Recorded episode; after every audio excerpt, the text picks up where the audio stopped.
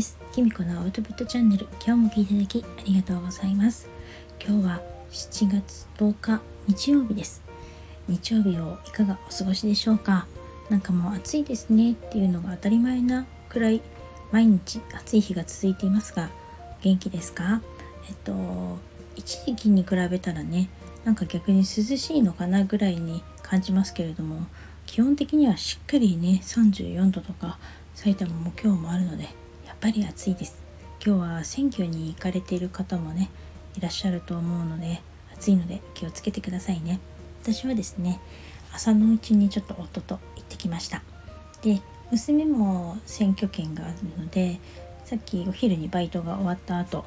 あの夫がですね選挙の投票所まで連れて行ってあの投票してきたようです。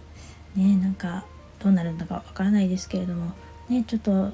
いろいろ最近ねあったので結果がどんな感じになるかななんてちょっと気になっていますですね7月に入ってからあの毎日のようにモニターセッションの準備とかモニターセッションが結構続いていたりするのですが今日はですねその方あのモニターセッションを受けてくださった N さんから、えっと、メッセージいただいたので感想のメッセージいただいたのでちょっとご紹介したいと思います。えっと、読み上げますね。本日はありがとうございました。星読み初めてでしたが当たっていてすごく納得できました。貴重なアドバイスもありがとうございます。今後に役立てたいと思います。あっとい楽しくてあっという間の時間でした。またよろしくお願いいたします。N さん感想ありがとうございました。とっても嬉しいです。えっ、と N さんはですね、あの私より全然先輩なもう現役の占い師さんで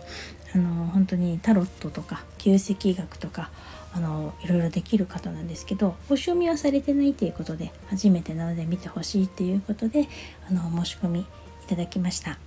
であのすごくね N さんありがたいことにですねあの代わりに私もあの占ってあげますっておっしゃってくだ くださいまして私も占ってほしいですって言ったんですけどそしたらですね先日あの代わりに私のことをですねタロットとかいろいろなことで占ってくださったんですね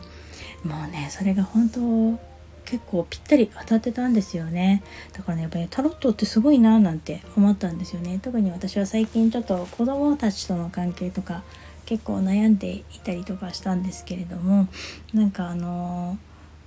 ー、そのタロットで出た言葉とかにねすごく納得ができてあ今そういう子供は自立していく時期なんだなっていうのを実感できました。なんか自分がねどうしていいかわからないって思ってたんですけどそれもねやっぱタロットに出てくるらしくてなんかタロットすごいなぁなんて思って今度タロットのお話ちょっと詳しく聞かせてもらおうと思っています。あの旧世紀学で言うとですね私は一泊水星になるんですけれども息子もねやっぱり同じ一泊水星でなんかやっぱりそういうのからもやっぱりなんとなく息子とは分かり合えるっていうか気が合うのかななんていうのは思ってたんですけどやっぱそういうところあるんだなっていうのも分かりましたしあの一泊水星の人はねなんか地元を離れると運気が上がるっていうそうでそれもねすごく納得できたんですよね。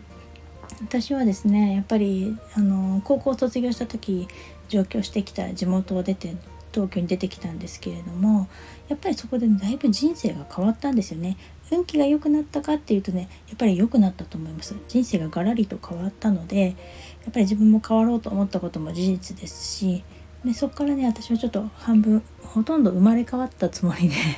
今までを過ごしているのでやっぱりそういうのもあるかなと思いました。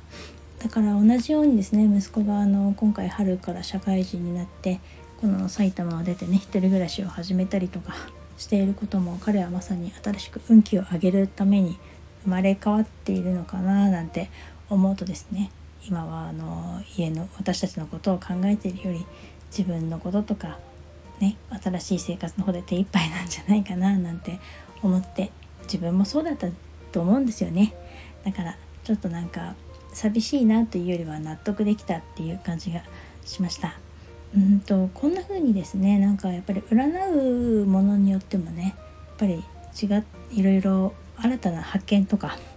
あったりとかもするので私も星読みはすごく大好きでもっともっと極めていきたいなって学んでいきたいなと思うんですけれども他のこともねまたなんか勉強してみたいななんてちょっと思い始めました。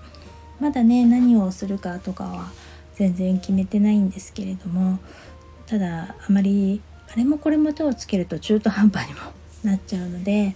ちょっと今自分の好奇心をちょっと抑えめにしてるっていうのが正直なところです。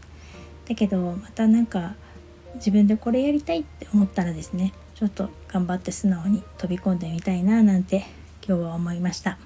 もう私はやっぱり双子座だけにねなんか何かを学ぶとかそういう新しいことをするっていうのがねすごく楽しく感じちゃったりするっていうかそこに楽しさを見いだしちゃうタイプなんですけれどもこれもね人それぞれだと思うので是非ね自分の楽しさっていうのをですね感じてあの暑いですけれども夏を乗り切っていきましょう。それでは今日はこの辺で最後までお聴きいただきありがとうございました。またお会いしましょう。きみこでした。